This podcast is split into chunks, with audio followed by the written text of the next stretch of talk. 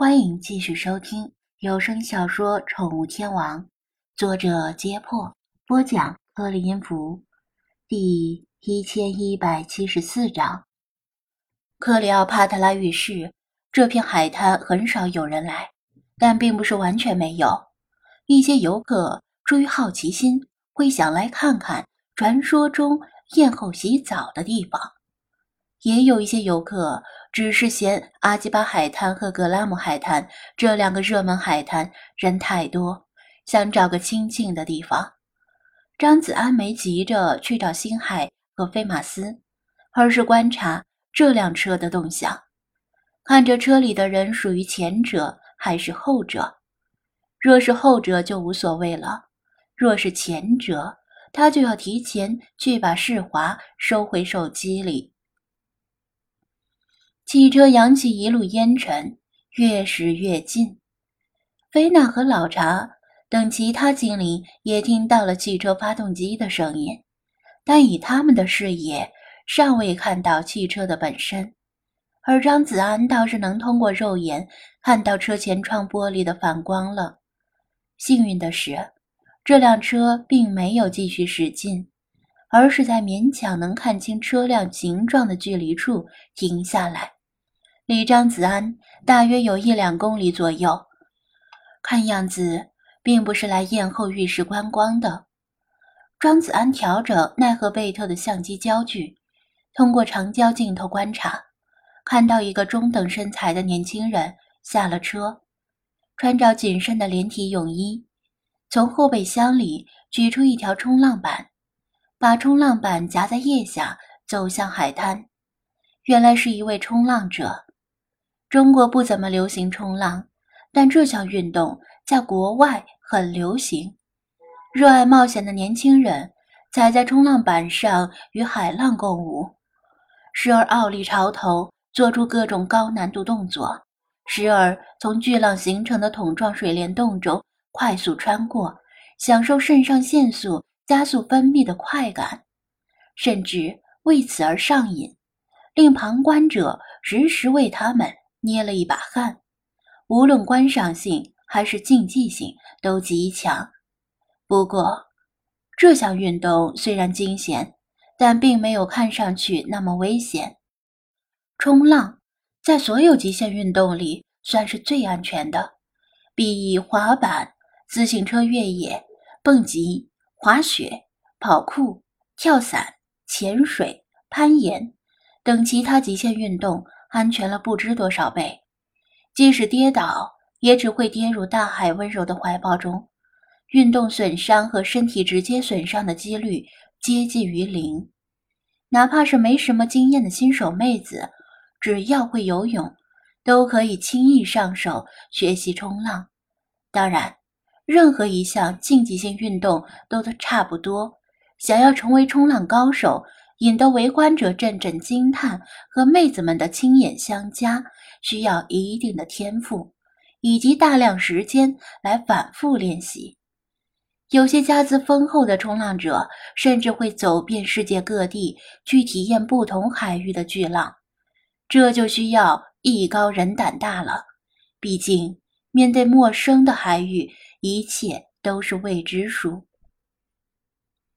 冲浪者可能面临的危险一般有三种：一是突然来临的恶劣天气；二是海中的鲨鱼；三是高估了自己的能力，贸然挑战自己应付不来的巨浪。地中海肯定是没有鲨鱼的，起码没有食人鲨。倒是埃及濒临红海的几处著名旅游胜地，不止一次发生过鲨鱼咬死或者咬伤潜水者的新闻。最近的一次发生在二零一八年八月，那名冲浪者似乎也看到了张子安，举起一只胳膊，遥遥冲他挥了挥手作为招呼。张子安同样挥手作为回应。冲浪者顿了一下，然后又挥了挥手，抱着冲浪板来到海边，先做了几组准备活动，热热身，然后小心的把身体沾湿，让身体适应海水的温度，然后走进海里。